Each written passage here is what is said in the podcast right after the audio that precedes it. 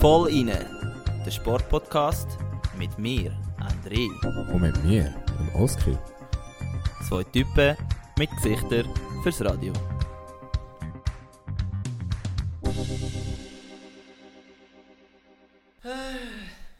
Mach nochmal. Hallo zusammen und herzlich willkommen zur 59. Episode vom Vollinen Podcast. Das war ein Stöhner von André. Ich bin der Oskar und äh, heiße euch herzlich willkommen.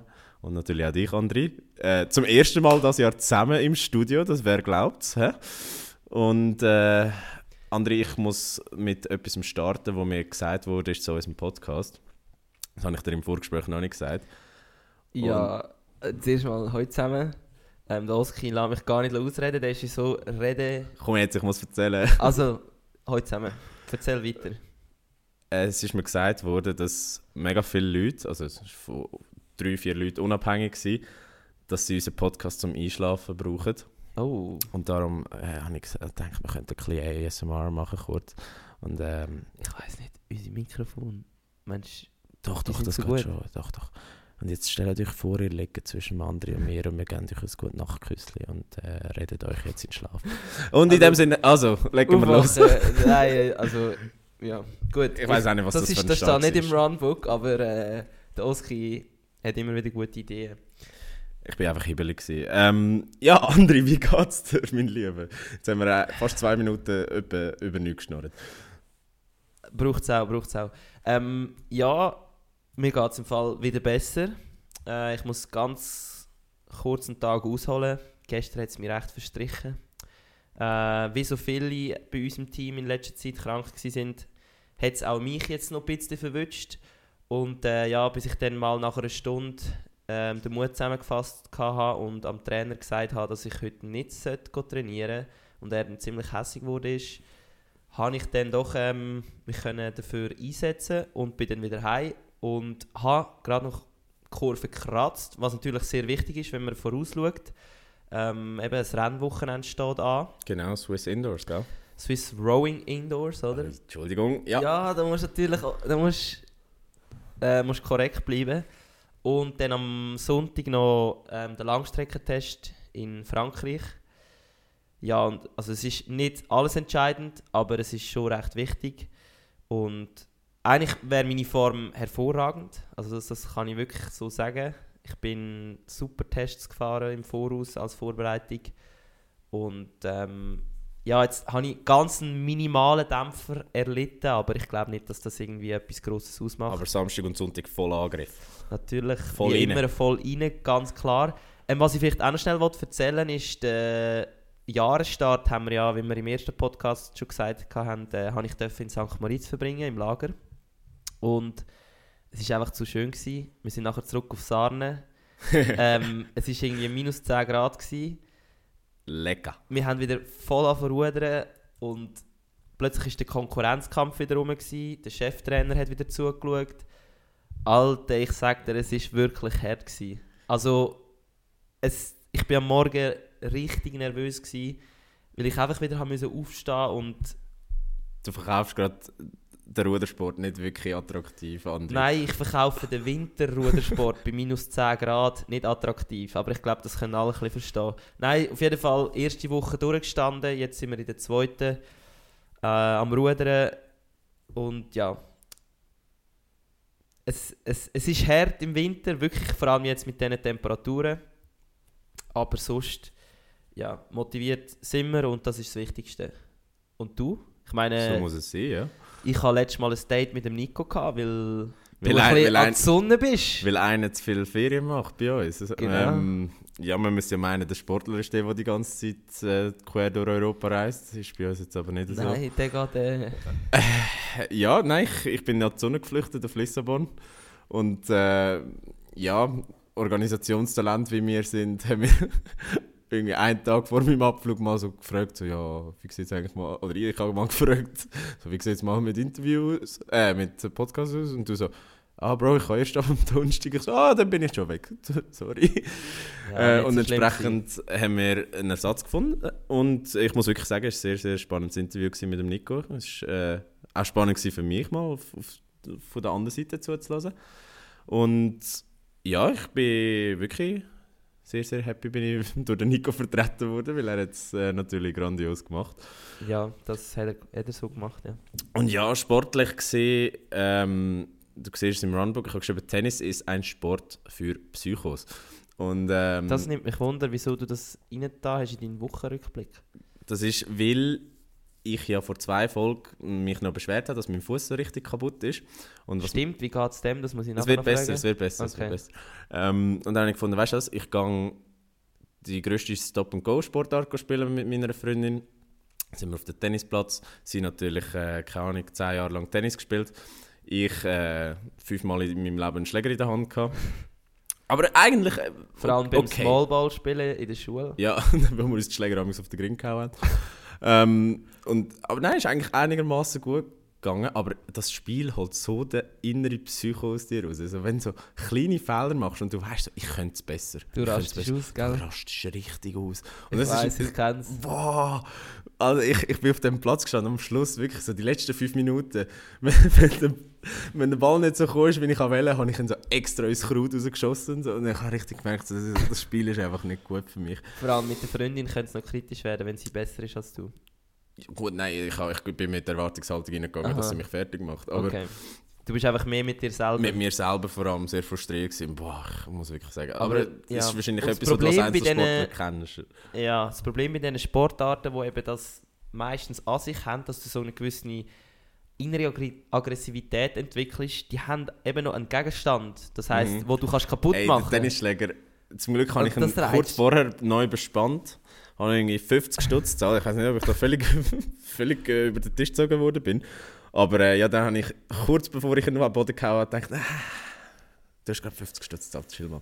Ja. Ähm, ja, und was auch noch passiert ist eben auf meiner Reise nach Lissabon, Ah, unbedingt erzählen, ja, natürlich. haben wir ähm, kurz vor dem Abflug beim Mac noch ein 20er Pack Nuggets geholt.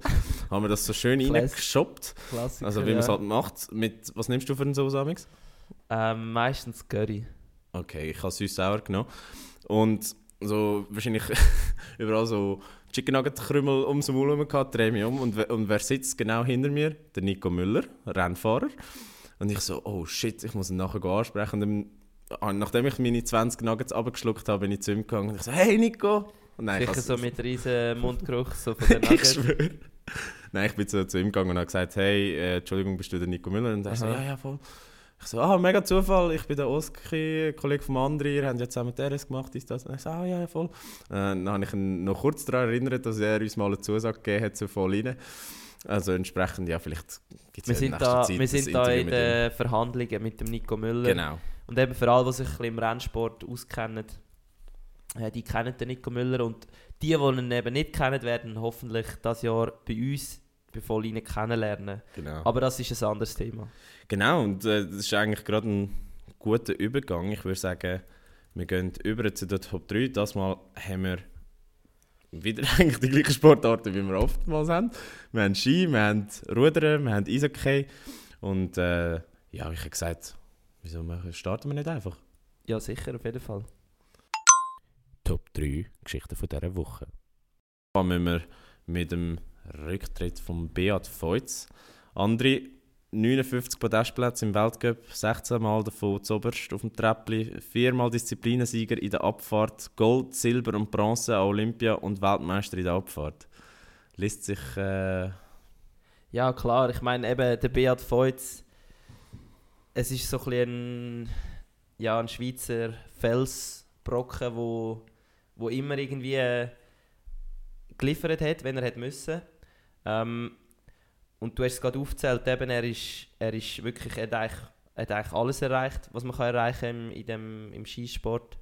Und ja, jetzt, wir haben wirklich gerade jetzt nachher nochmal einen Rücktritt und jetzt, ich glaube, jetzt das Jahr haben wir schon mehrere Rücktritte, äh, oder irgendwie in den letzten paar Monaten, haben Mhm. wir irgendwie mega viele Rücktritte immer wieder gehabt. Also habe ich zum, zumindest das Gefühl gehabt. Ja, definitiv. Und, und gerade im Skisport ist es recht komisch, die Saison. Es hat, glaube ich, drei oder vier Rücktritte jetzt einfach während der Saison gegeben. Ja, Und äh, ja, eben Beat Feutz ist einer davon. genau, ja. Und äh, ja, du sagst es richtig, äh, Fels in der Brandung. Ist das Also das, das ist nicht das, was mir in den Sinn kommt, wenn ich an ihn denke. Ich habe jetzt einfach mehr nochmal ein anderes Wort dazu gesucht. Aber jetzt eben zu der Frage, wenn du an den Beat Feutz denkst, was kommt dir denn in den Sinn? Ja, der Kugelblitz. Der Kugelblitz. Kugelblitz, seine markante... Gut, wir müssen aufpassen, dass wir da nicht ins Bodyshaming abschweifen, aber ich glaube, der, der Name ist ja etabliert, also... Ja, und es ist ja auch nicht böse gemeint, sondern Nein, aber so ein kleiner, fester wie gross ist er eigentlich? Berner Gil, wo, wo da den Berg runterflitzt und halt einfach irgendwie schneller ist als, als alle anderen. Und was halt krass war, ich glaube, ich habe noch nie gesehen, wie der Beat Feutz gestürzt ist. Ja, das stimmt wirklich. Also er wird ja wohl mal gestürzt sein, Ja, ja. logischerweise. Ich meine, er ist auch nicht immer der gewesen, wo jetzt äh, wo immer alles gut gegangen ist. Also er hat ja mehrfach mit dem Knie, glaube ich, recht lange Probleme gehabt. Ist auch ähm, kurz zeitweise vor dem, also Rücktritt gestanden, ja. vor dem Rücktritt gestanden, hat er das gedacht. Ich glaube, es war dann seine Frau, gewesen, oder? Wo ihn dazu ermutigt hat, Genau. zum Weitermachen. Auch ehemalige Skifahrerin. Genau, ja. Und wenn ich an Beat Feutz denke, dann kommt mir primär mal sein Doppelkinn in Sinn. Also nein, sein, äh, wie sagst du dem? Sein, Ja, ja, ich weiß, was du meinst. Das- soll ich es jetzt die- sagen? die- Sein Hodenkinn. ich hätte jetzt Arschkind gesagt, aber ja, Ah, ja, genau das. ist- Ja, das kommt mir in Sinn. Und irgendwie ja so ein bisschen das Berner Rigu, Rig, Rigugegu. Also das Ja. mit dem Raclette. Man sagt ja anscheinend, dass er am Abend vorher äh, immer Raclette gegessen hat. Ja. Und das bestätigt ja auch die Theorie, dass dann eben der Schwerpunkt ein bisschen tiefer liegt. Aber ja, es hat... Aber es hebt ihn auf der Piste. Ja, natürlich, ja. Und eben, ich habe jetzt auch das Wochenende, wo ich die Rennen wieder geschaut ha- hatte, in... Wo war es? Hanekam. Äh, Schladming... Kle- Äh, Kitzbühel war sein letztes Rennen. Gewesen. Ja, aber ich meine jetzt einfach, was war in den letzten paar Tagen? Ah, Schladming, ja. Schladming, ja. ja. ja. Aber am Wochenende habe ich auch geschaut und eben wie krass, mit welcher Geschwindigkeit du in eine Kurve reingehst und was deine, Kraft, äh, deine Beine eigentlich für eine Kraft müssen auffangen für einen kurzen Moment. Also das ist wirklich höchster Respekt und ich habe mich eben auch gefragt, ich meine, Ruderer werden auch immer so ein bisschen als, ähm, ja, als so ein bisschen mutig oder so ein bisschen tapfer beschrieben. Aber ich habe das Gefühl, im Vergleich zu einem Skifahrer, also Abfahrt, ja. Alter, das ist Also kein hast du, hast du ja gesehen, wie der Kilder dort äh, fast in die Bande ja, reingerast das ist. ist. so krass. Und ich glaube, eben, der Mut, den du auch brauchst, um einfach dich dort runterzustürzen, also das ist, das ist unvorstellbar. Ja, das hat er ja eigentlich auch als Grund genannt, oder? Er hat ja gesagt, okay, der Körper macht nicht mehr ganz mit, es fehlt das Vertrauen und dann du stürzt dich mit 140 Kilometern einen eisigen Hang durch ab, weil es sind ja nicht so Pisten, wie wir sie als Ja. normale Hobby-Skifahrer kennen, sondern wirklich eigentlich Eis. Und er hat ja gesagt, also, dann geht es nicht mehr. Und das hast du ja auch wirklich gesehen am Schluss, bei ihm so die letzte Überzeugung hat gefällt. Und ich habe das Gefühl gehabt, auf seiner, jetzt in Anführungs- und Schlusszeichen, Abschiedstournee, er hat immer sehr happy gewirkt, wenn, wenn sie gesagt haben, ja, das zweitletzte Rennen, also ja, ja, ich versuche es zu geniessen und dann tschüss. Und äh, jetzt auch beim letzten Rennen, er, so, äh, Ja. er hat ja recht gefasst gewirkt und eigentlich recht überzogen von dem Entscheid zurückzutreten. Und ich glaube, das hat auch viel mit dem zu tun, oder? Dass du weißt, okay, äh, wenn ich mein Leben aufs Spiel setze, dann muss ich 100% sicher sein. Und wenn das nicht mehr bist, dann... Eben, es ist, Ja. schon, es ist schon recht. Es ist eine Risikosportart. Und es ist nicht weit hergeholt, dass dann eben zum Beispiel so, so Sachen wie Red Bull auch gross drinnen ist. Eben Kitzbühel ist ja eigentlich sozusagen Red Bull-Abfahrt. Mhm. Ähm, und ja, klar. Was ich dann erstaunlich finde, ist, dass er, also er hat ja gesagt, dass er will, dass seine Frau und seine Tochter beim letzten Rennen dabei ist, oder? Das ist ihm mega wichtig gewesen. Mhm. Verstehe ich auch rein vom Aspekt her, weil halt seine Tochter checkt vielleicht zum ersten Mal oder zum letzten Mal noch, was ihr Vater für ein crazy Dude ist und Genau. wird sich vielleicht das Leben lang daran erinnern. Aber stell dir mal vor, eben, es wäre jetzt noch etwas passiert und Ja, vor allem auf dieser Abfahrt. Ich meine, wenn zurückdenkst... Also ich weiß nicht, wie es dir geht, aber wenn ich äh, an Kitzbühel denke, denke ich immer an den Sturz von Dani Albrecht. Das ist krass gewesen, ja. Ja, wirklich, also... Eben, wir wissen ja nie genau und logisch... Ja. Auch dann, er hat wahrscheinlich gewusst, dass er an dem Tag sowieso nicht wird voll mit dem absoluten Risiko wie früher runterfahren, sondern so, dass eben der Zuschauer von außen immer noch das Gefühl hat, er gibt sich Mühe und... Also logisch gibt er sich Mühe, aber Ah, dann wäre es geil gewesen, wenn er den Güsch ausgepackt hätte und im Kostüm runtergefahren wäre. Das, so irgendetwas. Aber ja, auf jeden Fall ist alles gut gekommen. Und ähm, ja, der Beat Voits ist zurückgetreten. Jetzt der Rücktritt ist ja eigentlich nicht so zu einem normalen Zeitpunkt gekommen, oder? Genau, eben, das, wir haben es ja vorher schon angesprochen, es ist einfach so in der Mitte vor, von der laufenden Saison. Ich meine, nächste Woche geht die Ski-WM los, also es ist ja wirklich kein üblicher Zeitpunkt und ich weiß nicht, du kannst dich da vielleicht ein bisschen besser reinfühlen als Sportler. Wie siehst du das? Macht das Sinn, dass man einfach so in der Mitte von der Saison aufhört? Wäre es vielleicht gescheiter gewesen, Anfangs der Saison schon evaluieren, hey, ich, ich mag nicht mehr oder ich, ich sollte nicht mehr?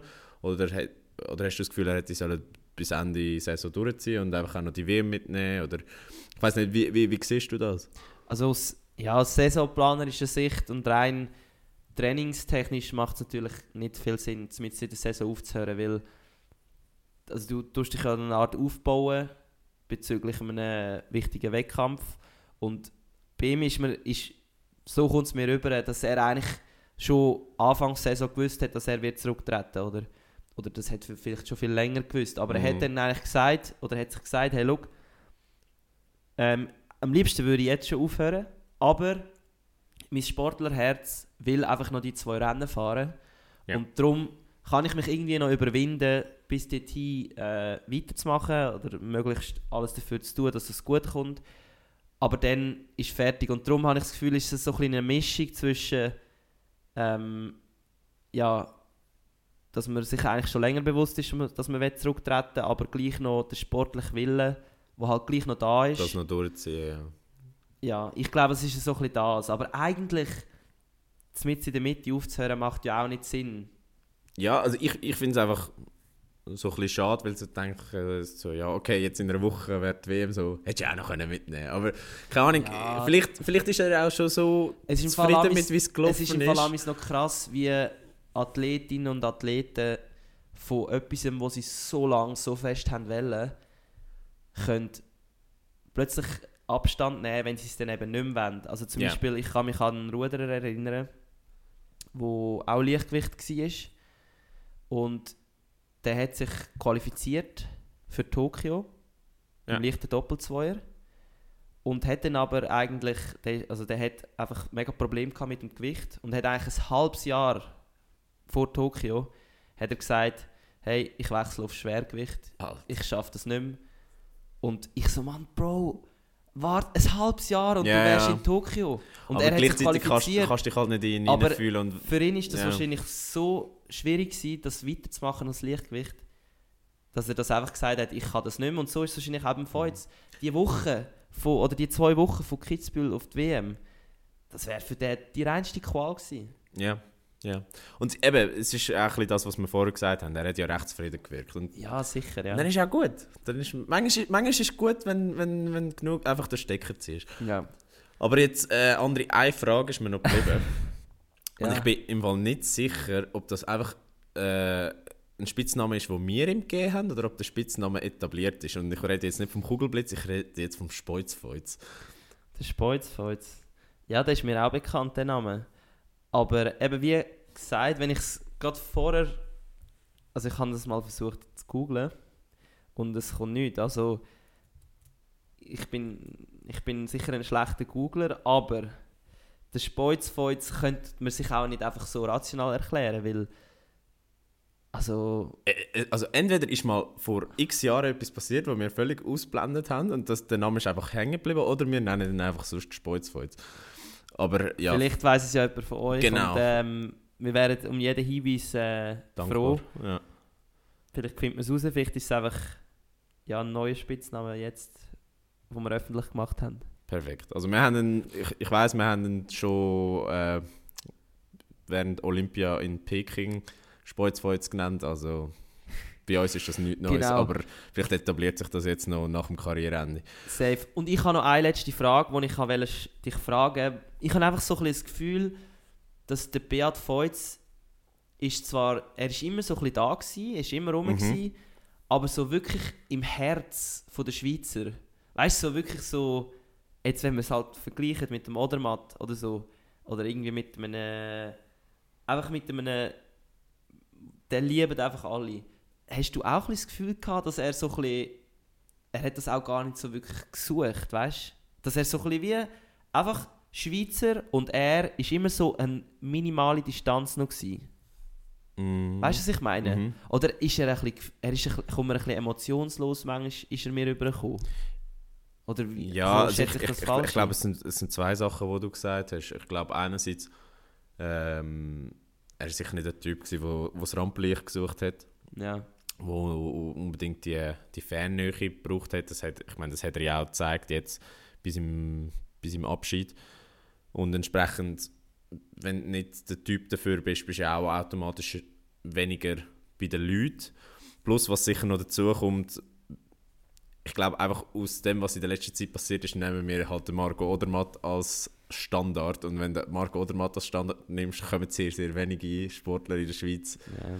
in ein, in ein Schweizer Sportlerherz. Aber nein, ich meine, ich, ich glaube schon, dass er beliebt war, overall. Aber Ja, vielleicht, vielleicht- vielleicht, einfach nicht so ich wie, einfach äh, auch vielleicht bei mir, er ist einfach bei mir nie so richtig angekommen. Ja, nein, bei mir auch nicht, aber ich meine, er ist- trotzdem einer der erfolgreichsten Schweizer Fahrer aller Zeiten. Natürlich, das und er ist mir auch nicht unsympathisch, Ja, aber ja.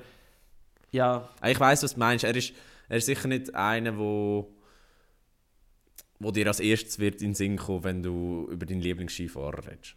ja, zum Beispiel, ja, genau. Oder zum Aber Beispiel ja. der meiste, sage ich jetzt mal. Es gibt, sich- es gibt, also der Beat Voits Fanclub ist ja jetzt auch zurückgetreten mit, mit ihm. Hast du das gesehen? Nein, Doch, aber das ist passiert. okay. ja. Aber ja, wenn wir bei Rücktritt sind, es hat ja nur mal einen gewichtigen Rücktritt gegeben. Jetzt muss ich aber gleich schnell einen Bezugnahme nehmen, sorry, dass ich dich Okay, unterbreche. Ähm, es geht eben noch, auch noch ums Skifahren. Und Ja. zwar haben wir ja noch einen Bezugnahme machen zu der Mi Michaela Schifrin. Alter, ja, das haben ah, sogar dick markiert im Runbook. Ich kann es eben nicht, ich kann es dir nicht können reindrücken am Anfang, weil du Ah. so flüssig mit dem Feuz, Speuz, äh, Speuzfeuz angefangen hast. Aber ja, ähm, was wir natürlich ganz kurz erwähnen und es muss erwähnt werden, ähm, wir haben neue beste Skifahrerin von allen Zeiten. Und zwar, wer könnte es eher sein als Michaela Schifrin? Ähm, sie hat jetzt schon zwei ähm, Weltcup-Siege mehr als damals, oh, jetzt Lindsay Vonn. Lindsay Vonn, genau. Wieso muss ich das überhaupt belegen? Aber ja, sie hat jetzt 84 Gesamtwelt, oh, nee, 84 Weltcup-Siege. Ähm, eben Lindsay Vonn hat in dem Fall 82. Genau. Und ja, Es fehlen noch zwei auf den absoluten Rekord und ich glaube, das liegt diese Saison drin. also die ist absolut krass. Und auch jetzt letztes Mal, wo sie, ähm, gerade gestern, glaube ich, äh, ins Ziel Also- gekommen ist. Also wir müssen schnell sagen, wir nehmen am Mittwoch... Nein, ist heute Donnerstag? Donnerstagabend auf. ist Donnerstag. Es ist Donnerstag.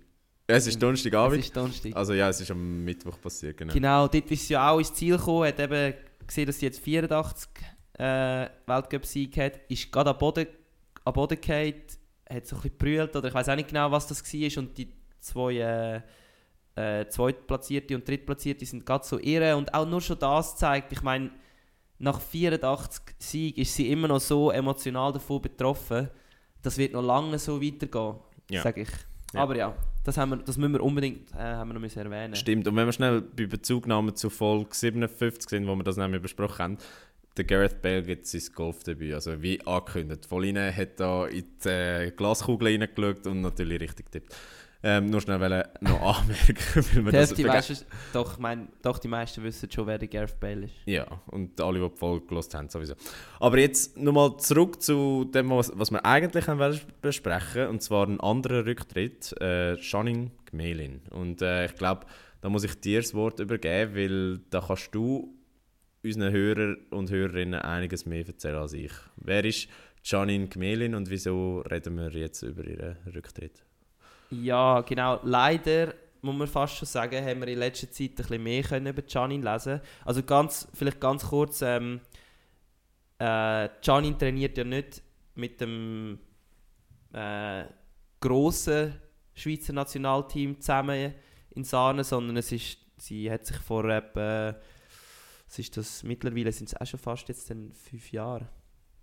Äh, ja, sowas, fast fünf ja. Jahre hat sie sich abgesplittet und hat eben dann eine kleine Trainingsgruppe, damals mit äh, ihrem Trainer Robin Dowell, äh, übrigens eben auch, wie schon erwähnt, mein Ex-Head-Coach, hat sie eine Trainingsgruppe gegründet und sie sind dann so eigentlich wirklich Jahr für Jahr äh, an sich selber am Arbeiten gewesen. Und wie gesagt, leider hat man jetzt äh, Mitte Dezember davon müssen lesen, dass der, Rob, der Robin leider unerhofft, ähm, unerhofft, Unerwartet. unerwartet ähm, verstorben ist. Ähm, das habt ihr sicher alle auch irgendwo gelesen. Und ja, jetzt ist es halt für Janine so, so gewesen, und das habe ich auch nicht persönlich von ihr, das habe ich auch aus den, aus den Medien und aus den internen Informationen, die bei uns halt im Team umgehen. Aber das ist nichts Neues, das ist alles, das steht auch überall in den Zeitungen, dass sie jetzt eben den Rücktritt gegeben hat, ähm, primär aus dem Grund, dass eigentlich der Robin nicht mehr da ist und eben für sie ist sozusagen die Symbiose von ihm und ihr, das ist wie ein Erfolgsrezept gewesen und ohne ihn macht es keinen Sinn mehr für sie. Genau, und Janine ist ja die beste Ruderin gewesen, die die Schweiz bis jetzt eigentlich hat dürfen erleben oder Genau. Unter zuschauen. anderem Weltmeisterin. Weltmeisterin, Europameisterin ähm, und das eben im Einer. Und ich meine, im Einer, das ist schon eine recht grosse Prestige-Bootsklasse. und sie hat, das alles, sie hat das alles im Einer gemacht, wieso man sie kennt. Sie hat auch wirklich ja, sehr viel, oder sie ist eine Pionierin gewesen, wenn es darum geht, halt sozusagen ein eigenes Team aufzubauen. Und ja, vom Team, von meinem Team zu ihrem Team ist halt immer so ein eine gewisse Distanz jetzt in den letzten paar Jahren, weil man halt einfach sicher eine Art, also ich persönlich bin ihr nicht aus dem Weg gegangen, aber unsere zwei Teams sind sich halt aus dem Weg gegangen und darum ja, erzähle ich jetzt das mit einer gewissen Distanz. Ich kann einfach das Thema noch mit reinbringen. Einerseits einfach zu ihre Leistungen huldigen, weil also ich meine, eben, was sie erreicht hat, ja, das werden die meisten, oder das wird wahrscheinlich in den nächsten paar Jahrzehnten keine Schweizer Frau mehr erreichen. Tue ich jetzt einfach mal da so raus. Hot Take. Hot taken. Und aber auch aus dem, ja, aus dem, aus dem Aspekt, weil sie einfach extrem viel dafür gemacht hat, dass sie ihr kleines Team kann aufrechterhalten kann. Ähm, und jetzt, dass durch so einen Schicksalsschlag eigentlich sozusagen zerstört wurde ist. Das finde ich eben das Krasseste an dieser ganzen Geschichte. Ich meine, es ist ja eigentlich so ein Rücktrittsgrund, den man nicht so oft kennt bei Sportlern. Also ich meine, bei Sportlern sind ja Rücktrittsgründe oft das Alter, Verletzungen, psychische Probleme, whatever, aber dass ein Trauerprozess zum, zu dem führt und quasi dein wichtigste, deine wichtigste Anlaufstelle dir einfach genommen wird, das, das passiert ja nicht oft. Und das, das macht für mich irgendwie fast noch ein bisschen härter zum, zum, zum es irgendwie wahrnehmen. Weißt du, was ich meine? Äh, ja, es ist, es ist natürlich ein, also zum Glück ein seltener Fall, muss man sagen. Ähm, ja, es ist nicht, also ich, ich verstehe was, ich weiß, was du meinst, dass man es nicht so, man kann es nicht so, ja, Es ist einfach nicht so fassbar für mich, weißt du? Und, und das, das finde ich eben so das Krasse. Es ist ja, es ist ja auch 100% verständlich, aber es ist so ein bisschen surreal, weißt du? Dass, Ja. dass, dass, dass so etwas Tragisches passiert und, und dass so eine Kettenreaktion auslöst an tragischen Sachen in dem Sinne. Weil es, ich meine, es ist ja... Klar, und wir hat ja auch, viele haben ja auch gedacht, dass man sozusagen jetzt sagt, ja, oder sie sagt, ja, ich mache für ihn weiter, oder? Mhm. Oder weißt der Robin hat wollen, dass ich weitermache. Und dass jetzt eigentlich genau in die andere Richtung geht, finde ich eigentlich auch mega krass. Also das heißt ja wirklich, dass sie auf sich selber lässt. Weil Was ja in dem Sinne positiv ist. Genau, was sehr positiv ist. Also ich glaube, es wird ihr helfen für die Zukunft. Ich hoffe es zumindest.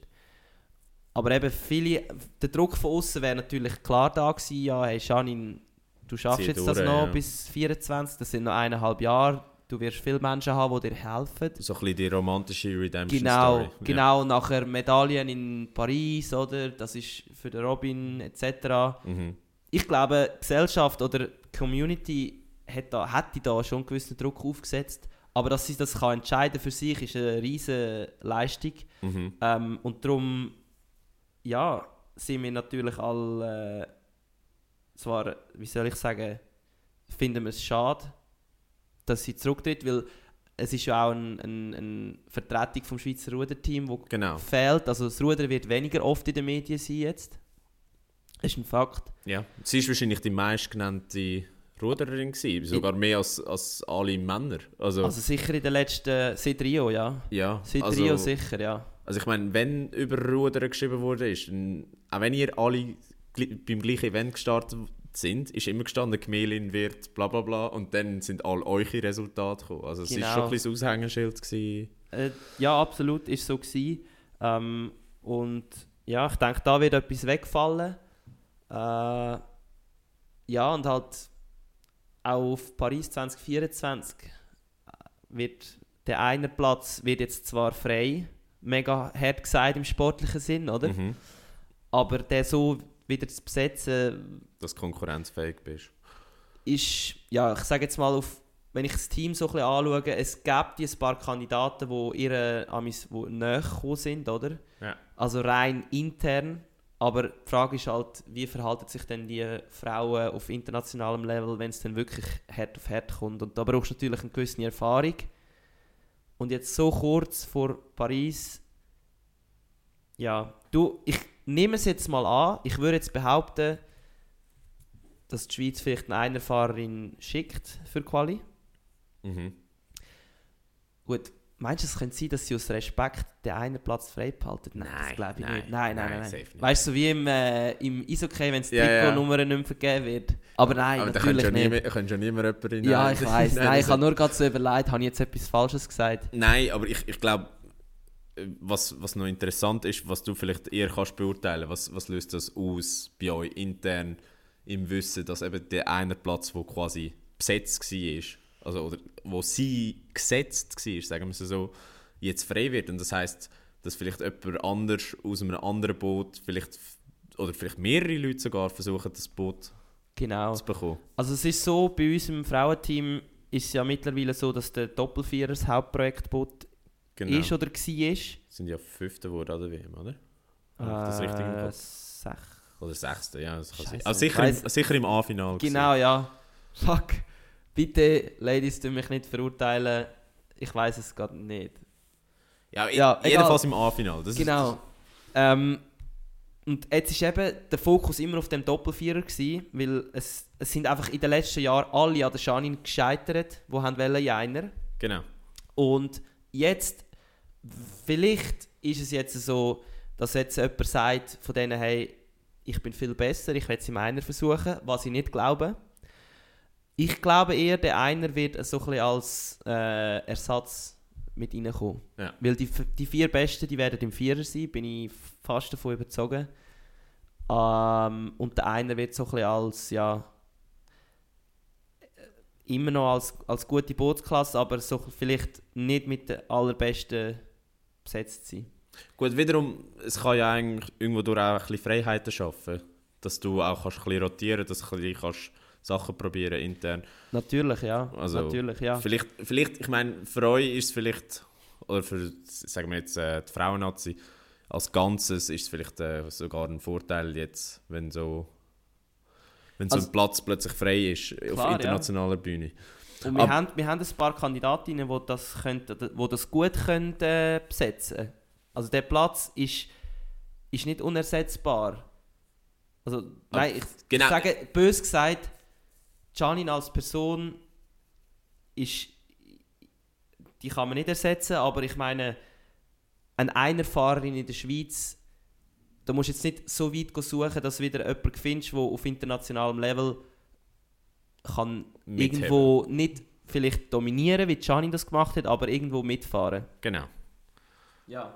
Und Bewerbungen könnt ihr alle an andere schicken. Genau, ich bin der neue Frauen-Headcoach. Ja, gut. Anderes Thema. Ähm, wir kommen zum Eishockey. Und wir reden wieder mal über den EV Zug. Also bei uns äh, wird beim Eishockey auch nur über einen Verein geredet. ja, besser so. Aber äh, ja, es ist halt einfach doch etwas passiert, was, wenn das bei den Männern passiert wäre, wahrscheinlich ein kleines Erdbeben ausgelöst hätte. Frauen ist okay, äh, leider nicht so viel Beachtung, haben wir ja auch schon herausgefunden im Interview mit äh, Noemi Riner. Genau. Ähm, aber auf nächste Saison tun ja mehrere NLA-Vereine äh, Frauenteams im Profi-Hockey oder auf zweithöchster Stufe zumindest etablieren. Das heißt äh, namentlich der EVZ und der HC Davos. Und ähm, ja, der EVZ hat äh, einen Transfer gemacht, wo einigermaßen hohe Wellen geschlagen hat. Und zwar hat man Lara Stalder geholt. Äh, sie ist mitunter eine der besten Spielerinnen in der Schweiz oder von der Schweiz, sagen wir es so. Sie spielt ja in, momentan noch in Schweden, ist seit zehn Jahren äh, in Nordamerika und in Schweden unterwegs und wechselt nächstes Jahr mit den 29 zum EVZ eben in die zweithöchste Liga, wo, wo das Team dann startet. Und André, ich glaube, um das äh, ein bisschen verdeutlichen, was das bedeutet, also ich, ich meine, ihr müsst euch vorstellen, das ist, wenn man das zum Beispiel im Fußball anwendet, als ob der Granit Xhaka zum FC Schaffhausen wechselt. Also, ja, ja man kann sich dann, dann kann man sich wirklich besser vorstellen. Weil ich muss ehrlich sein, eben, Frau ist okay, das, von dem liest man jetzt wirklich nicht jeden Tag. Ähm, zum Glück weiß ich seit der Noemi ein bisschen mehr. Ähm, und äh, ja, Lara Stalder ist mir durchaus ist ein Name gewesen, wo man natürlich jetzt so in der allgemeinen Sportwelt sicher kennt, aber natürlich innerhalb des Frauenhockey ist sie, ja, eben wie du gesagt hast, im Schweizer Fußball der Granit Xhaka, oder? Ja, also sicher mit der Alina Müller zusammen die beste Schweizer Spielerin. Vielleicht ja. sogar aller Zeiten. Und eben, ich meine, das sagt ja schon ein bisschen alles über den Zustand des Frauen-Eishockey in der Schweiz. Dass äh, so eine gute Spielerin in die NLB wechselt, weil dort äh, versucht wird, zum ersten Mal eigentlich äh, unter professionellen Strukturen ein Frauenteam aufzuziehen. Und da kommt jetzt noch eben etwas dazu. Sie hat ja gesagt, mitunter ein Grund, wieso sie zu Zug wechselt, ist, dass sie das Frauenhockey vorantreiben und dass sie etwas bewirken will. Und was man muss sagen, Zug äh, investiert ja relativ viel Geld in das ja. Team. Also was ich gelesen habe, ist, sie haben in der NLB für das Frauenteam ein doppelt so hohes Budget wie äh, die NLA-Verein. Und ich, ich bin nicht sicher aus der Semantik vom Satz, ob gemeint ist, als, als ein doppelt so hohes Budget wie jeder Verein ja. in der NLA oder wie alle Vereine zusammen in der NLA. Also du meinst jetzt, NLA ist für dich... Die höchste Frauenliga. Die äh, acht Teams, die dort spielen. Ja, okay. Ja. Aber dort hat ja zum wer, das weiß ich eben gar nicht. Welche Teams spielen dort mit? Also sicher ZSC? Lugano. Lugano. Nachher glaube ich so Thun, Rheinach, so, so. Das sind schon wieder die, die man nicht so auf dem Radar genau. hat, oder? Genau. Okay, alles klar. Also eben, wir reden hier von NLB, NLA Frauen. Ja, genau. Und eben, ich meine, man muss dir vorstellen, da wird das etwas krass, aufgebaut. Ja. Und André, was mich jetzt wundernimmt, eben, wenn du so ein bisschen alles hörst, was, mhm. was wir gerade da aufgezählt haben, äh, wie beurteilst du das Ganze? Also einerseits natürlich mit der Zuger Fanbrille, aber andererseits auch jetzt, sagen wir als neutraler Zuschauer, also wenn du dich in diese Perspektive denkst. Mhm. Ja, also ich glaube, also aus neutraler Perspektive ist es sicher super, weil einfach sozusagen ja, de, da geht einfach der EVZ geht mit einem gesellschaftlichen Wandel mit.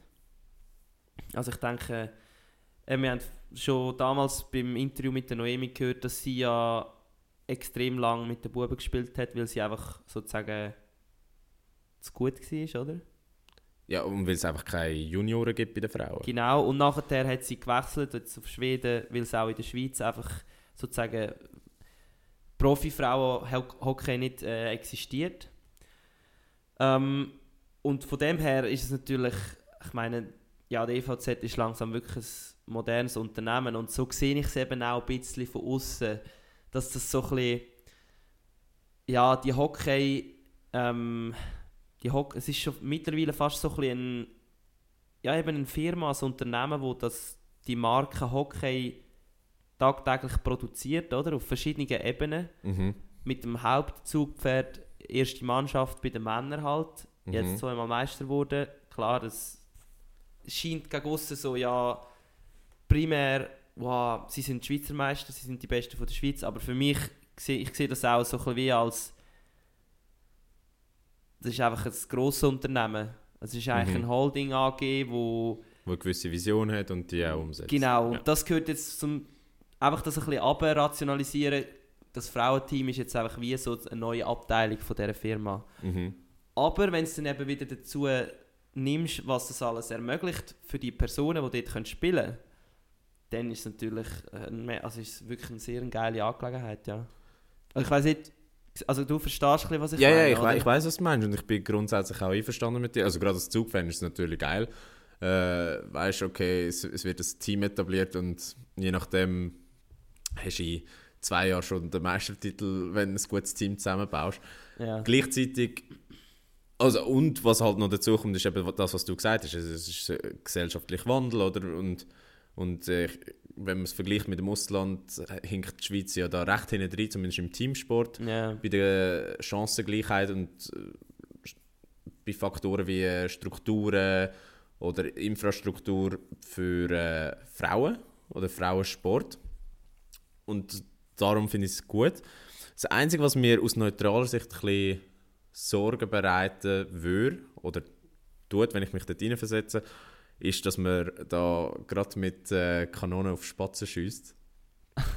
Weil Also Du meinst jetzt wegen der Lara Stalder? ja, Zum Beispiel. gr und grundsätzlich, wenn du mit einem doppelt so hohen Budget einsteigst wie, äh, wie der Rest von der Liga dann, und, und dir dann einfach noch ein paar gute Spielerinnen aus dem Ausland holst und die Liga einfach von Anfang an dominierst, dann weiß ich nicht, wie nachhaltig das für, für die Entwicklung von Frauen okay ist. Gleichzeitig musst du ja sagen, irgendwo musst du ja starten und die Sie professionelle... können wahrscheinlich nicht in der NLA starten, oder? Nein, aber sie startet ja in der NLB. also dass sie, dann werden sie so schnell wie möglich wahrscheinlich aufsteigen. die steigen wahrscheinlich im ersten Jahr auf und im zweiten Jahr spielen sie schon die Meisterschaft, wenn, sie, wenn, sie, wenn sie schon Lara Ja, ja. Stalder als, als Ja, ja, Flagship-Spielerin klar, ja. haben. Weil ich meine, die wird in die Schweizer Liga kommen, weil da, wird, da ist das Gefälle wahrscheinlich so groß Ja. zwischen den besten und den schlechtesten Spielerinnen, dass die wird drei, vier Punkte machen pro Spiel. Okay. Und, also, und ich wollte schon gar nicht wissen, wie sie der NLB aussieht. Dort macht sie wahrscheinlich 5, 6 Punkte pro Spiel.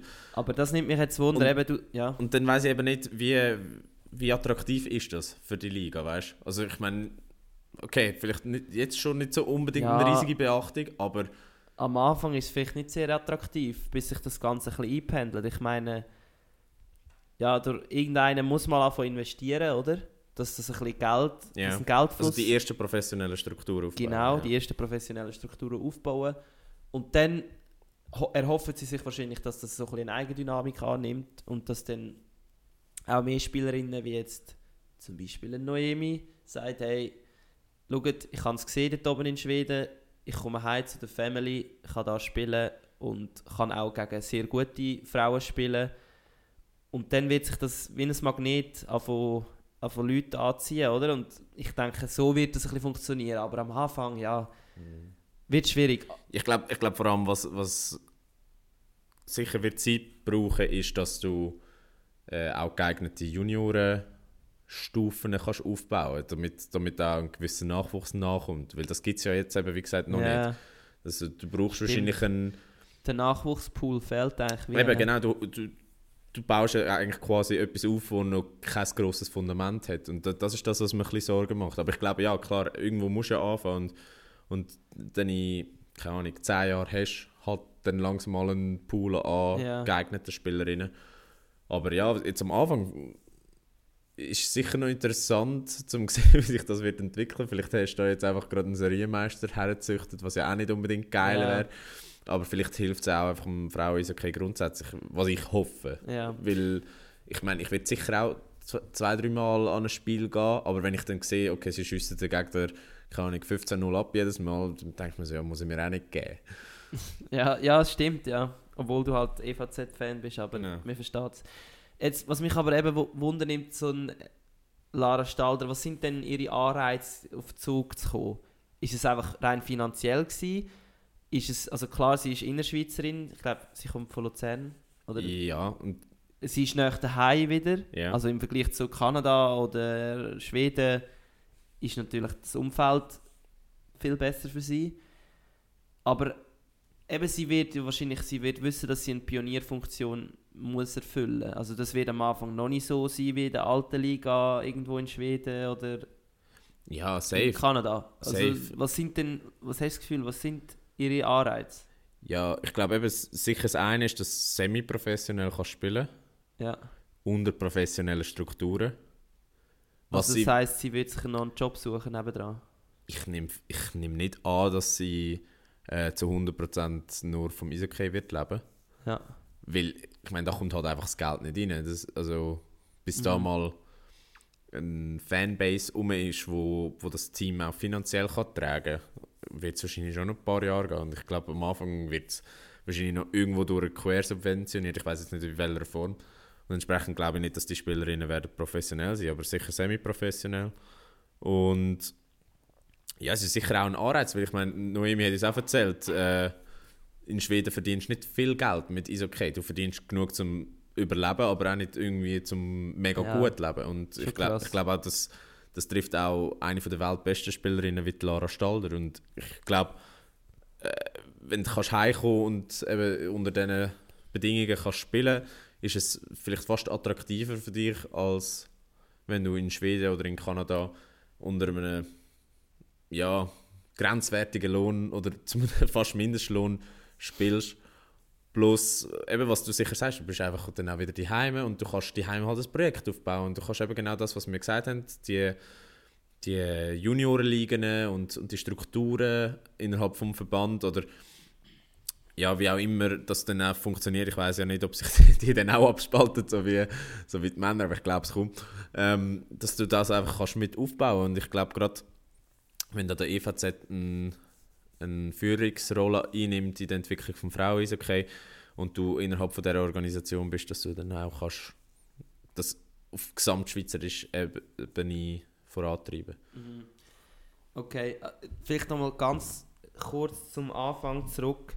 Was ich mir eben so überlege, wenn ich mir den EVZ so ein bisschen als Kommerzialisierungsmaschine vorstelle, was erhoffen sie sich jetzt nebst dem, dass sie halt das Frauen-Eishockey fördern, was ich jetzt hoffe, dass ihre zentrale Idee ist an dem, oder ihre intrinsische Motivation, so gesagt, was, ist, was sind die Nebeneffekte, wo, sich, wo sie sich erhoffen? Ist es eine Imageverbesserung in der Gesellschaft? Ja, ich glaube, es ist vor allem das. Also, Schon. Ich kann mir nicht vorstellen, dass du mit dem viel Geld wirst verdienen. Auch wenn du vielleicht mal, kann ich jetzt einfach eine Zahl ins- in die Runde, so 1000 Zuschauer hast pro Match. Ja. Ich glaube, da wirst du nicht die grosse Kohle verdienen. Ich glaube, viel hat halt einfach wirklich mit, mit dem Image zu tun und halt einfach auch mit der Vision, dass man das Eishockey als Ganzes fördert. Und Ja. und vielleicht, wenn du da eben das Zugpferd bist, dann kannst du auch deine Philosophie in das einbringen. Weißt du, was ich meine? Ja. Ich habe eben das Gefühl, es gibt durchaus ein paar Visionäre, wo wir, würden wir jetzt denen in der heutigen Zeit sagen, die daran denken, dass vielleicht eben in 20 Jahren, sagen wir jetzt, dass ein Eishockey-Match von der NLA, von den Frauen, das Final, einen, gleich, einen ähnlichen Stellenwert hat wie jetzt ein, ein Nazi-Match. Also weißt du zum Beispiel, wenn wir jetzt Ja, ja. Tennis vergleichen, W- äh, Wimbledon-Final Männer, Frauen ist schon recht nah. Ja, Ist recht nah. Ja. Es ist nicht auf gleicher Stufe, aber aber sie füllen das Stadion. genau. Ähm, sie haben ähnliche Millionen Einschaltquoten. Genau, ja. So meine ich es. Ich habe das Gefühl, es gibt ein paar Leute, die Cash haben, die Führungspositionen haben, die sich, die sich das vorstellen und auf das hinschaffen. Wir hocken jetzt da und denken, ja, es ist nur eine Imageverbesserung und so. Also äh, wünschenswert wäre Ja, ja, definitiv. ich wünsche es mir auch. Aber ich glaube, irgendwo gibt es eben doch Menschen, die an die Vision Frauensport auf einem ähnlichen Level, also nicht rein von der Performance, sondern von den Zuschauerzahlen. Ich glaube, es gibt Leute, die wirklich an das glauben und viel Geld investieren. Ja, also wünschenswert wäre es ja. Plus, äh, ich kann mal ein Beispiel machen aus Spanien, wo ja mein Bruder gespielt hat.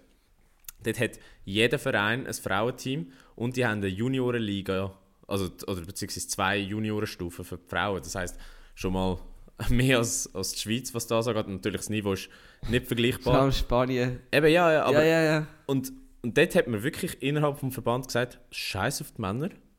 Mit Ja. denen werden wir nie etwas reissen. ja.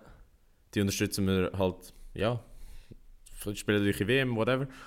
Aber bei den Frauen wird wirklich gepusht, dass man da an die erweiterte Weltspitze kommt, weil man weiß, im Eishockey bei den Frauen ist halt der Gap zur Spitze nicht so groß wie jetzt zum Beispiel im Eishockey bei den Männern. Ja. Und es braucht Also in dem Sinn vergleichsweise weniger Aufwand, um an die Spitze zu kommen. Ich glaube, das, das, ja, das wäre einerseits wünschenswert, plus würde das wahrscheinlich auch ein bisschen den Hype Aha. verstärken, wo, was ja dann wiederum weitere positive Effekte mit sich bringt, was Aufmerksamkeit angeht, was äh, Interesse am Spielen angeht und so weiter und so fort. Ja. Ja. ja. Auf jeden Fall ist es geil. Ja. Und äh, ich freue mich, ich freue mich darauf, dass eben. Ja, ich finde es immer cool, wenn eine, eine, eine Sportart so ein bisschen komplettisiert wird. Genau. Und es ist auch bitter nötig, dass, dass da mal ein bisschen vorwärts gemacht wird im, im Frauen-Eishockey. Und ja, das ist eigentlich ein guter Übergang. Und zwar, wie man den Sport vorwärts bringt, könnte ja auch Teil von unserem Thema vom Tag sein, oder? Ich würde sagen, ist, ist schon ein Hauptthema. Ja. Die Frage ist, bei diesem Hauptthema, will man ihn so vorwärts bringen, wie man ihn kennt?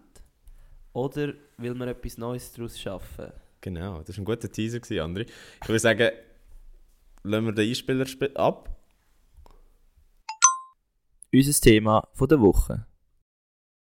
Ähm, genau, das Thema vom Tag ist der Gerard Piqué, beziehungsweise nein, eigentlich nicht der Gerard Piqué, sondern ein Produkt, das er auf den Markt gebracht hat. Die sogenannte Kings League. Und André, willst du uns ganz kurz erklären, was die Kings League ist? Genau. Erstens, ich weiß nicht, wieso sie Kings League heißt. Ich denke, es ist einfach ein geiler Name. Ja, das ist kommerzielle Gründe wahrscheinlich, ja. Ja, oder Kings League äh, tönt sicher mal gut. Ähm, ja, es ist eine Art, also es geht um Fußball. Gerard Piqué kennt man sicher, ehemaliger Nationalspieler von Spanien, von Barcelona.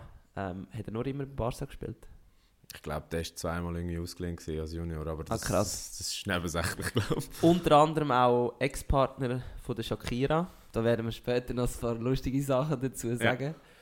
Ähm, genau, und äh, Gerard Piqué hat eben die Kings League neu lanciert und äh, das ist noch nicht so lange her. Er ist ja vor etwa ein paar Monaten zurückgetreten, oder Genau. wenn ich das richtig im Kopf habe. Und kaum ist er eigentlich zurückgetreten, ist ein neues Produkt auf den Ligamarkt gekommen. Und zwar die Kings League. Jetzt sage ich es zum dritten Mal und jetzt erkläre ich, was es ist. Ähm, es ist eigentlich ein, eine Fußballliga in einem neuen Format. Ähm, und zwar muss man sich das ein bisschen so vorstellen, dass das wie, ja, es ist ein bisschen mehr wie in einem Game, so in einem, wie sagst du denn, in einem Fantasy-Game würde ich jetzt mal sagen, als auf einem Fußballplatz. Genau. So muss man sich ein bisschen vorstellen von Anfang an, wenn man an das hergeht. Es sind zwölf Teams im Besitz von Streamer, Spieler.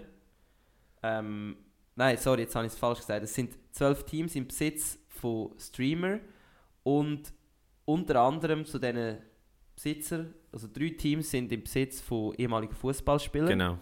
Ein Team ist vom Gerard Piquet, oder? Nein, dort ist, äh, er ist Äh, der, Er, ist der Liga Presi. Presi, stimmt, sorry. Dann ein Besitzer von einem Team ist der Aguero, Genau, der Casillas hat ein Team, genau. der ehemalige äh, Goalie von Spanien und der Chicharito. Ich weiß nicht, den kennen wahrscheinlich die meisten nicht, oder? Ja, ich glaube, die, die Fußball interessiert sind oder ab und Ich sage jetzt mal aus meiner, aus meiner Ruderseite oder aus... Den kennt man nicht so. Aber ja, Ja, aber jedenfalls auch ein guter sehr guter Fußballer Fußballer. gewesen. genau.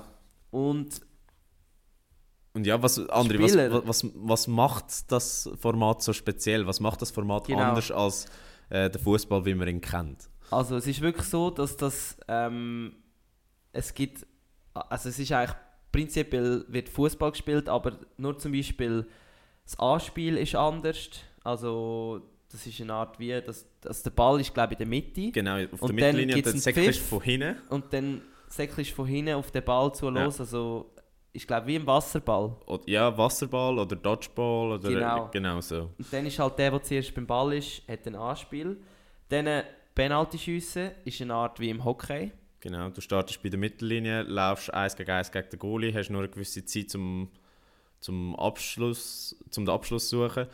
Und äh, ja, es, es, Es gibt unlimitierte Wechsel. genau. Und, ähm, und, dann, äh, an, bei der gelben Karte gibt es eine 2-Minuten-Strafe. genau, Bei der roten Karte 5-Minuten-Strafe. genau. Also das ist auch sehr ähnlich wie im Hockey. Ja. Ähm, dann, äh, und was ich, was meinst du noch mit, äh, was ist bei den Shoo- Shootouts nochmal? Shootouts sind eben genau die Penalties. Die, äh, Ah, das sind Penalties. Ja, genau. Okay, easy. ja, und und, dann kommt natürlich das Das Allergeilste, Geilste, oder? Ich glaube, ja. das ist halt wirklich das, wo alle so ein bisschen, ja, der, das Tüpfchen auf dem i finden von dieser neuen Liga. Ähm, jedes Team hat pro Spiel eine Keimwaffe. genau. Und die ist ja nicht, die können sie ja nicht aussuchen, die müssen sie ja aus so einem Lostopf rausziehen. Genau, ja. Und das, das führt dann zu so geilen Sachen. Dann hat letztes Mal das Team von Aguero gegen das Team von Casillas gespielt. Und das Team von Casillas hat eine Penalty-Karte gehabt. Das heißt, sie können eines im Spiel einfach einen Penalty schiessen. und dann haben sie die eingelöst. Und dann hat das Team von Aguero aber eine andere Keimkarte gezogen. Und die Keimkarte war, dass du die Karte von der anderen kannst klauen ja.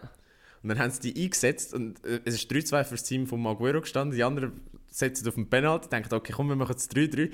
Dann bekommt aber das Team von Maguero den Penalty und schießt es 4-2. Ah, ja, eben, es ist hure lustig. Es ist wirklich geil gemacht. Und äh, das sind jetzt nur so die absolut wichtigsten ähm, Spielregeln, um einfach euch ein bisschen auf den Geschmack zu bringen. Aber ich glaube, es steckt wirklich viel Erfindergeist dahinter. Mhm. Und der hätte das schon extrem lang geplant gehabt. Also er ist zurückgetreten und kaum ist er zurückgetreten, kommt die neue Liga raus. Genau, und ich meine, was, was halt krass ist, oder was krass ist, was speziell ist, ist auch eben in Zusammenarbeit mit diesen Streamers. Und Ich glaube, das müssen wir nachher nochmal ein bisschen genauer erklären. Das habe ich ein bisschen versaut. Ähm, eben das mit diesen Verhältnissen, wer sind die Spieler, mhm. was haben Streamer für eine Funktion, was haben Ex-Profis für eine Funktion, das müssen wir vielleicht nachher noch kurz... Äh, Genau, aber also, also ich kann es auch jetzt Ja. kurz erklären. Also das Ding ist halt so, ähm, die Liga ist so aufgebaut, dass der Pique der Presi ist und dann gibt es quasi wie so ähm, das Liga Board. Das sind halt einfach quasi die Vorstände von der Liga und das sind äh, verschiedene Streamer, Ja. spanische und südamerikanische, Also Streamer auf YouTube oder YouTube. TikTok. Twitch, TikTok, also verschiedene Sachen. Ja. Und die haben teils Millionen von, von äh, Followern. Also der eine Mitgründer von dieser Liga, der eBay, das ist so ein riesiges Ding im spanisch sprechenden Raum und der hat zum Beispiel 17 Millionen Follower. ja. Und so funktioniert das Ganze eigentlich. Und die, das, das Liga-Board zusammen mit den Präsidenten von den äh, zwölf Vereinen, wo- was auch Streamer und Ex-Spieler sind, Ja. ähm, haben dann immer wie so eine Talkshow nach, der, nach jeder Runde. Und da werden so verschiedene Themen aufgeleistet und das ist in einer sehr, sehr lockeren Atmosphäre gemacht. Also es ist nicht so analytisch, wie wenn du jetzt zum Beispiel Teleclub einschaltest. Also Ja, gibt es ja. ja. nicht mehr, das heisst ja jetzt Bluesport. Aber wenn du das einschaltest und am Mittwochabend Champions League schaust und so jede Szene wird detailliert analysiert, sondern wirklich so der Fokus wird auf Unterhaltung gesetzt. Ja. Und so haben die halt äh, recht eine grosse Audienz erreicht. Und jetzt noch um deine Frage zu beantworten, wer sind die Spieler? Die Spieler sind teilweise Streamer, teilweise Leute, die so Fußballvideos machen auf YouTube, aber auch einfach äh, Leute, die gut können shooten können, also Leute, die mal Profis sind oder fast Profis sind. Und es ist auch alles über das Draft-System gelaufen. Das heißt, die zwölf Teams haben am Anfang quasi einen Team-Captain festgelegt und nachher die restlichen Spieler in einem Draft reingeholt. Und das ist natürlich auch medienwirksam Ja. Ja. Äh, aufgesetzt gewesen. Also, und Also Ja. das heisst eigentlich, Profifußball wird nicht... Also rein finanziell wird Profifußball gespielt wahrscheinlich. Ich nehme jetzt mal gut, ich weiß nicht, wie lukrativ das es für die Spieler ist, aber sicher das habe ich jetzt für, eben nicht, habe ich nie mitbekommen. was- für Teams und für die Liga ist es sicher finanziell attraktiv. Ja. Genau, auf jeden Fall eben wegen der Zuschauerzahlen, wo da halt eben im, im Schnitt erreicht das Format 500'000 Zuschauer pro Spiel, also eine halbe Million. Ich meine, also da muss schon, ich weiß nicht, was hat irgendeine grosse Liga in Europa, was haben die pro Bei Spiel? einem normalen Ligaspiel wahrscheinlich nicht mehr. Eben, also es ist abartig und eben bei Spitzenwert sogar bis zu einer Million Zuschauer. Genau, und eben, aber die Fußballqualität auf dem Platz, Die ist die kannst du nicht mehr so gleich. ernst nehmen. Nein, es ist gut. Es ist wirklich Ist gut. es ich, gut? Ich, ich habe mal zugelassen, es ist wirklich gut. Aber natürlich nicht professionell. Aber das ist ja quasi, was ich glaube, auch ein bisschen der Clou an dieser ganzen Geschichte ist, dass es ja nicht so professionell aufgesetzt ist. Dass Ja. es nicht so, nicht so das Edelglanzprodukt ist, wie Profifußball halt Ja, ja. geworden ist, sondern auch so ein bisschen einfach ist und so ein bisschen die, äh, die Turnhallenphilosophie mit sich bringt. Weißt du, das... Für mich hat es so ein bisschen ein Ninja Warrior äh, Feeling. Ja, ja. Weißt du, so ein bisschen ein, ja, etwas Lockeres, wo Leute kommen, probieren. Es ist irgendwie auch lustig. Ja. Ist aber auch irgendwie ernst. Du denkst selber so, hm, irgendwie ist es schon noch gut gewesen. Mhm. Aber irgendwie könnte, also ich könnte das auch. Weißt Ja, du, du kannst dich so ein bisschen So ein bisschen oder? Und eben dadurch, dass halt auch viele Leute an dem Produkt beteiligt sind, wo, wo Content Creator sind, sind sie halt auch sehr nah quasi an mit dem Produkt sind sie sehr nah an der Zielgruppe, oder, die es erreicht. Sie wissen, was sie brauchen. Also, was, vermarktungstechnisch sind sie auf einem verdammt hohen Niveau. Ja, logisch. Ja. Also die, die, die machen also die setzen eigentlich quasi neue Maßstäbe, was Vermarktung angeht. Ich meine, man muss sich vorstellen, gerade wo die Liga losgegangen ist, ist der Diss-Track von der Shakira gegenüber dem Piqué rausgekommen. Also man muss da schnell Kontext geben. ja, das ist... Sie sind äh, keine Ahnung wie lange verheiratet gewesen und dann äh, hat er sie betrogen und sie haben sich scheiden und sie hat den Diss-Track gemacht. Also einfach ein Rosenkrieg, wie man es unter Promis halt kennt. Und Piqué hat äh, den Song eigentlich gerade genommen und den vermarktet im, im Namen von dieser Kings League. Also sie Aber sagt, du hast, hast noch nicht gesagt, dass sie einen Song rausgebracht hat? doch, doch, ich habe gesagt, sie hat einen Song rausgebracht, aber ich habe nicht gesagt, was im Song gesagt wurde. Ah, sorry. Ähm, Im Song sagt sie so Sachen wie, du hast einen Ferrari für einen Twingo eingetauscht oder du hast einen Rolex für einen Casio eingetauscht. ja. Und Piqué, schlauer Marketingfuchs wie er ist, ist er, äh, wo der Song rausgekommen ist, dann mit dem Twingo äh, zu dieser Kings League gefahren. Hat das natürlich medienwirksam lassen filmen. Sie, äh, ihr Lied ist im Autoradio gelaufen. Plus, was nachher noch passiert ist, eben, sie hat ja so Casio ein bisschen mitgeisst, weil sie Ja. gesagt hat, ja, eben, du hast Ja, einen Rolex safe. für einen Casio austauscht. Und Casio hat dann ähm, das Hauptsponsoring von der Kings League übernommen. Also sie sind jetzt der Hauptsponsor von der Kings League und, und dann Geil. haben sie es natürlich auch medienwirksam Ja, ja. inszeniert und die Videos sind millionenfach geteilt worden. Und es gibt noch ein, ein drittes Beispiel, das richtig geil ist. Ähm, dann haben sie den Presi von der, vom spanischen, von der spanischen Liga gefragt, so, hey, ähm, was haltest du von dem? Und dann sagt er, ja, das ist nur ein kleiner Hype. Ähm, die sind kein ernsthaftes Konkurrenzprodukt. Es ist ein Zirkus. Okay. Und dann haben sie im, am folgenden Spieltag, wo, wo die Aussage halt getroffen wurde, ist, einen Zirkus inszeniert auf dem Feld. Und dann ist einfach ein Spieler mit, äh, mit einer Klonmaske auf, auf das Feld gelaufen. Und wer Okay. ist das? Gewesen? Kun Aguero. Ah, was? Also die, die Alter. wissen einfach Ja, wirklich, ja. Wie, wie, man, wie man so ein Lärm macht um das Ja. Produkt. Und, und das ist wirklich etwas, was ich, was ich finde, ist grandios und was ich glaube, viele Sportformate könnten eine Scheibe abschneiden. Ja. Aber eben, da frage ich mich, eben der Dude, von der, der Präsident von der spanischen Liga, natürlich sagt er, es ist kein Konkurrenzprodukt und so. Aber jetzt ganz ehrlich, hast du wirklich das Gefühl, es wird mal so sich durchsetzen wie jetzt ein normale, also der normale Fußball?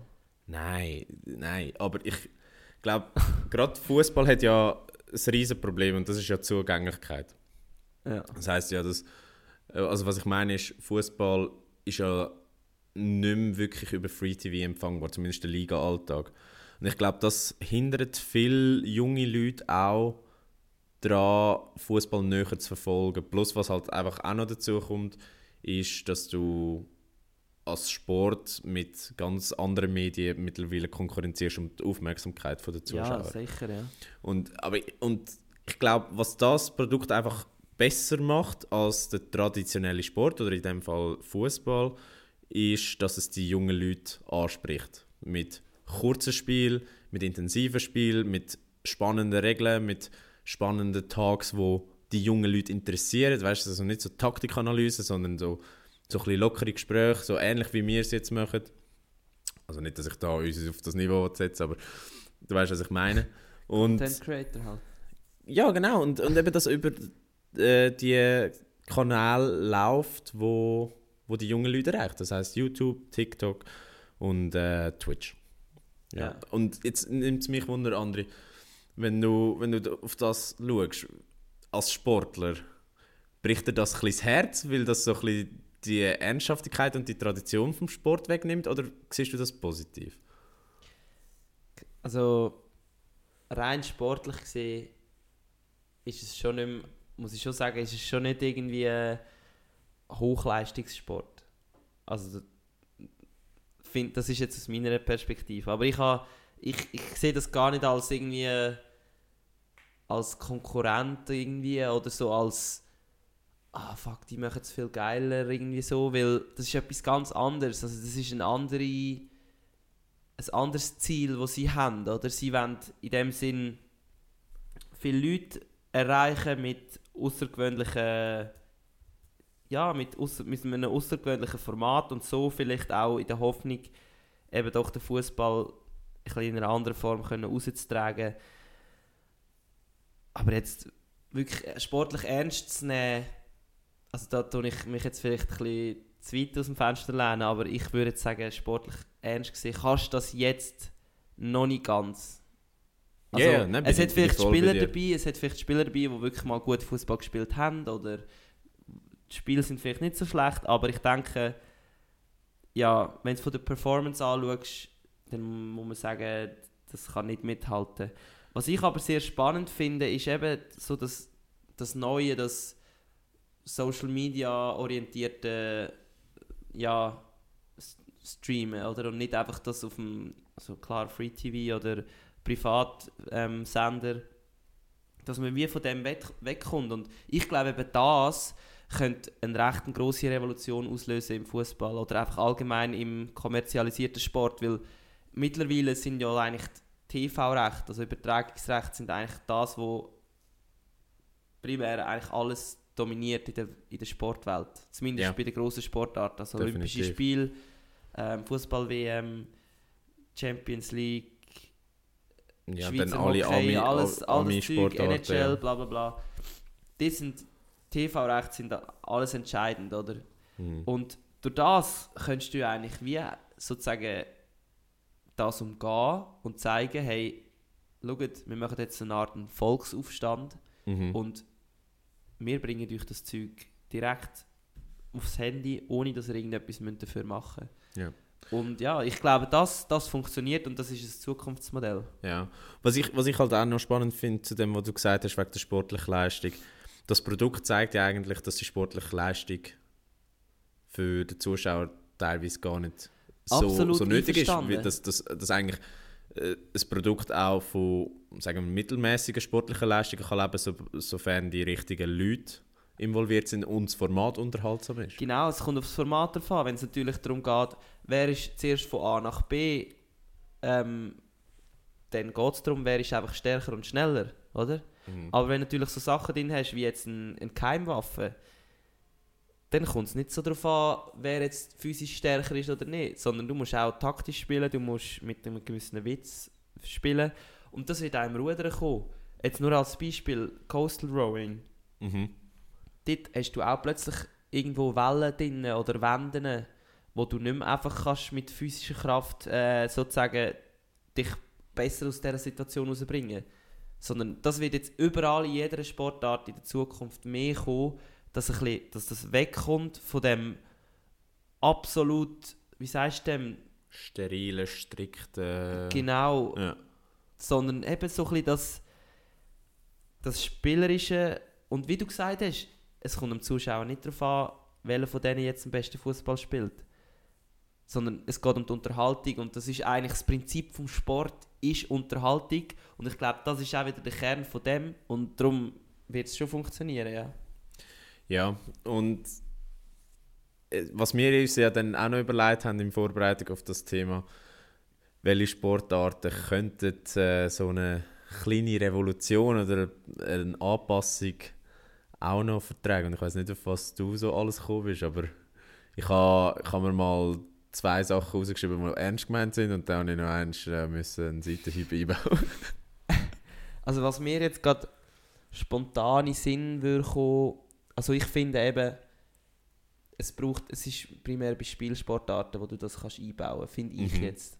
Es ist halt schwierig in anderen Sportarten, aber Bringe ich nachher ein Gegenbeispiel, aber ist gut. ja, ich denke,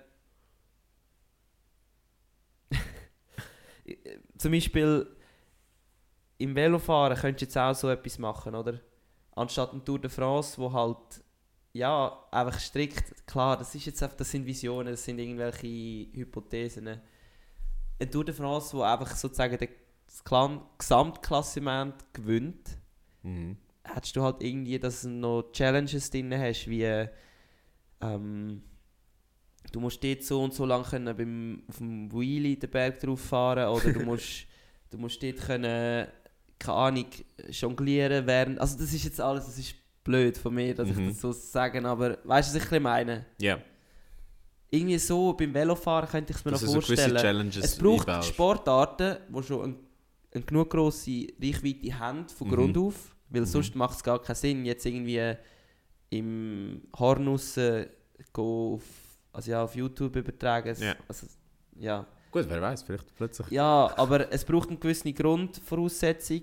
Das heisst, eine gewisse Anzahl Zuschauer schon. Ja, und ja, Velofahren könnte ich mir noch vorstellen. Gut, was, was- ist bei dir? Was halt auch wichtig ist, wir müssen da sagen, wir wollen ja nicht quasi etablierte Produkte abschaffen, nur weil man quasi neue Produkte könnte einführen weil das, das ist ja gar nicht unbedingt das Ziel, dass man eine ganze Sportart muss revolutionieren Ich glaube, äh, es kann gut nebeneinander leben und ich glaube, das, das ist auch ein bisschen der Clou, was, was die Geschichte zeigt. Oder? Es, es kann den Profifußball geben, aber es kann auch den Amateurfußball geben, wo in einem unterhaltsameren Format als jetzt traditionelles Fußball, wo halt 90 Minuten geht, in 40 Minuten das äh, ja, der Zuschauer halt kann catchen und Mhm. ich habe natürlich das Rudern müssen nehmen, zum, zum da quasi die Antithese zu deinem Teamsport machen. Aber ich muss schnell sagen, ich habe auch lang umgekehrt, Ja. welche Sportarten könnten so etwas brauchen. Und ich bin auf Rudern und Tennis gekommen. Und dann habe ich mal ChatGPT gefragt, Brudi, gib mir äh, 10 Sportarten, die könnten ein, äh, ja, so einen Overhaul vertragen. Und dann hat er mir 10 gegeben, dann habe ich gefragt, gib mir nochmal 10. Dann hat er mir nochmal 10 gegeben, gib mir nochmal 10. Dann hat er mir nochmal 10 gegeben und fucking Ruder ist einfach immer noch nicht gekommen. Das heisst, ChatGPT hat das Gefühl, Ruder muss, Okay. braucht, braucht keinen Okay. Overhaul. Aber ich Wow. hatte, ich hatte Dann frage ich mich wirklich, woher sind die Informationen? Aber ja. Ja, jedenfalls habe ich dann gefunden, nein, du gibst mir jetzt äh, einen Vorschlag, wie man Rudern kann überarbeiten Und ich habe ihm dann gesagt, äh, meine einzige Bedingung ist, mach äh, Staffelrennen oder ein Knockout-Format. Staffelrennen. Ja, und dann, ja, weißt du, wie stelle ich mir das vor? Rudern ist ja geil, wenn das Feld nicht beieinander ist. Ja. Und dass man die Strecke dann quasi verkürzt, dass man sagt, nicht 2000 Meter Rudern, Ach sondern so. sondern dass du sagst 500 Meter und dann startet zum Beispiel jetzt in einem Teamformat startet vielleicht der Einer Aha. und wenn der 500 Meter erreicht, darf der Zweier losfahren. Ah, okay. und Ja, wenn ja, der ja. die 500 Meter erreicht, darf, darf der Vierer losfahren und zum Das Schluss noch geil, kommt noch der Alter, das Achter. habe ich mir noch nie überlegt. Dass du so quasi einen. Teamwettbewerb hast. Das, das, das ist so ein bisschen meine Idee gewesen. Und dann hat er, hat er mir gesagt, ja, das ist gut, aber das müsstest du im Knockout-Format machen. Ja. Dass, dass immer zwei Länder gegeneinander antreten. Das, oder zwei Teams. Knockout finde ich eh geiler. Dass das nicht wie traditionell die Ja, sechs startet, ja. sondern wirklich immer zwei gegeneinander. Und was es dann auch noch gesagt hat, was interessant wäre, wenn du eine Powerplay-Karte könntest einführen dass du in ein Boot kannst eine zusätzliche Person nehmen oder am Gegner jemanden aus dem Boot streichen. Ah, Das wäre geil. Oder dass du kannst, sagen wir, in leichte Einer kannst du eine Powerplay-Karte setzen und dann darf der schwere Einer fahren. Zum Beispiel, ja. Oder dass du in Frauen Doppelvierer einen Mann rein tun. Zum Beispiel. Das wäre lustig. Ja. Und dann hat er mir auch noch etwas für die Joker-Karte gesagt, aber ich, ich, das, ich hätte das sollen genauer aufschreiben sollen. Er hat mir dann noch ein paar Regeln gesagt. Mann, das aber- sind wichtige Dokumente, Alter. Das, das hättest du müssen behalten und archivieren. Also falls jemand äh, Rudern mit dem Format will, äh, revolutionieren oder da etwas Neues einführen unbedingt. Und, ähm, also übernehmt das du gerne. kein Patent drauf rein tun? Nein, könnt ihr haben. ähm, und So Oski Million Schau. ich glaube nicht. Ja. Aber ähm, das andere war Tennis. Gewesen. Und dort äh, habe ich einfach müssen feststellen, jetzt wo auch Australian Open gelaufen ist, die letzten paar Tage, haben wir leider noch nicht drüber geredet, aber ich glaube, vielleicht kommen wir noch nächste Woche dazu. Ähm, die Matches gehen einfach zu lang. So fünf Sätze sind einfach schon sehr lang. Und da müssen wir vielleicht einfach mal sich überlegen, ob wir äh, die Sätze würde ein bisschen verkleinern, was die Ja. Anzahl Games angeht, dass es einfach ein bisschen, ein bisschen ringer geht und einfach, dass man da ein bisschen vorwärts kommt. Plus, was halt das Tennis selber auch schon gezeigt hat, dass es Formate gibt, die eigentlich relativ geil sind. Also gerade ein Labour Cup ist ja eigentlich ein geiles Format, dass zwei Teams gegeneinander spielen und dass, es, dass jeder Match eigentlich unterschiedliche Anzahl Punkte gibt. Finde ich eigentlich recht geil und ich glaube, auf dem, basierend auf dem Konzept könnte man eigentlich noch was Größeres machen, weil meine Überlegung dahinter war, im Tennis können ja nur etwa Top 100 gut davon leben. Ja. Aber es gibt ja noch von Platz 101 bis 1000 und irgendetwas. Aha. Und das, die Spieler sind ja quasi unterwegs, gehen an ein Turnier, spielen Quali oder spielen die erste Runde, Okay, fliegen raus raus, und, und dann faulen um. Und was geil wäre, wäre, wenn du quasi dann die Spieler würdest nehmen die außerhalb von der Top 100 sind, dann ein bisschen Rampenlicht geben und dann so ein Teamformat würdest machen. Dass du dann halt äh, zum Beispiel, keine Ahnung, eben Team Red Bull hättest und Team, keine Ahnung, irgendetwas. Und die Teams spielen dann quasi wie eine Liga gegeneinander über die verschiedenen Turniere verteilt. Aber auch, da siehst du wieder, Tennis ist auch sehr ein konservativer Sport, ist Absolut. tief verankert bei, in der gesellschaftlichen Struktur, wo ja halt doch noch etwas mit, wie sagst du dem, elitär, sehr elitär. Mhm. Und das Elitäre, das passt jetzt überhaupt nicht zu einer Kings League, jetzt als Beispiel, oder? Nein, aber es braucht einfach Aber- jemanden, wo, wo das Cash Ja, in die Hand nimmt und das einfach macht. Absolut, und irgendwann wird das kommen. Es wird überall irgendwo jetzt so Sachen geben. Ja. Bin ich überzogen. Hast du noch irgendeine Idee, André? Ey, Oski, ich, ich, ich, ich, ich habe keine Idee, ich bin langsam müde. Okay, dann nimmst du einfach die Idee mit dem Ruder und stellst sie da mal im Verband vor, sagst, Brudis, machen wir mal so etwas auf dem Rot. Ist gut, ich hoffe, es lässt einer von denen zu, dann, dann weiß er, was wir gemeint haben. Genau, ja. Auf jeden Fall finde ich es eine geile Idee vom Piquet, ähm, die Kings League, und ich bin gespannt, ja, wohin sich das entwickelt. Gut. Dann äh, kommen wir noch zum Abschluss von zu unserer stief, wie nennt man das, stiefmütterlich behandelten Rubli Rubrik äh, Äh, Songs von der die, die Woche. eigentlich niemand will, aber wir, wir lassen sie drin. Genau, wir lassen sie drin. Äh, André, was Ah, hast ich du? muss aber sagen, ich höre immer wieder, hey, ich habe letztes Jahr eure Playlist gelassen beim Trainieren, ist noch gut. okay, ja, Playlist an und für sich ist, glaube ich, schon gut. Wir müssen es einfach nicht im Podcast erwähnen. Aber wir machen es jetzt. Mein. Song von der Woche ist Slow Down, ähm, featuring Joraya Smith. Georgia Smith. George, das sagen wir Georgia. Ja, Wieso weißt du das? es ist recht bekannt. Oh fuck. Okay, ähm, ja. Tun wir rein. Äh, kann ich leider nicht ablassen aus Spotify-rechtlichen Gründen. Genau. Und du, Aski? Ich habe eine für die Hip-Hop-Playlist. Äh, La Kumpa von Arcangel und Bad Bunny. Äh, ein guter Beat. Äh, wenn, gerade wenn ihr auf dem Laufband sind oder auf dem Stepper. Sehr, sehr nice. Guter, monotoner Beat im Hintergrund. Und ja, André, ich würde sagen, in dem Sinn sind wir durch. Genau. Zeit fürs Outro. Zeit fürs Outro. Genau, jetzt muss ich schnell umschalten, weil, obwohl ich es schon so viel mal gesagt habe, ich kann es immer noch nicht ganz auswendig. Ja, es war wieder mal ein Folge gewesen mit dem Oski und mir, wo wir zwei uns voll labern und euch voll labern. Ähm, ich hoffe, ihr seid schon lange eingeschlafen. Wenn ihr noch nicht eingeschlafen sind, Ey, aufwachen! wow, wirklich krasser Respekt vor euch. Ähm, ja, danke vielmals fürs Mitlosen. Vergesst den Podcast nicht zu abonnieren. Das könnt ihr auf Apple Podcast. Und wie immer, 5-Sterne-Bewertung auf Spotify ist recht hoch drin bei mir. Also wenn ihr mal etwas von mir wollt, 5-Sterne-Bewertung geben und dann zu mir kommen. Ähm, ja, versuchen, wir versuchen jede Woche das Beste aus dem Sport für euch mitzubringen und gute Stories, gute Insights und gute Stimmung zu machen. Genau, und in dem Sinne hört diese Trainingsbanger-Playlists auf Spotify und folgt uns auf Instagram. Da findet ihr uns unter voll in einen Bodenstrich Podcast. Und wenn es euch gefällt, dann teilt doch den Podcast mit euren Liebsten. Und in dem Sinn, bleibt gesund, macht viel Sport und wir hören uns nächste Woche. Ciao zusammen. Salut.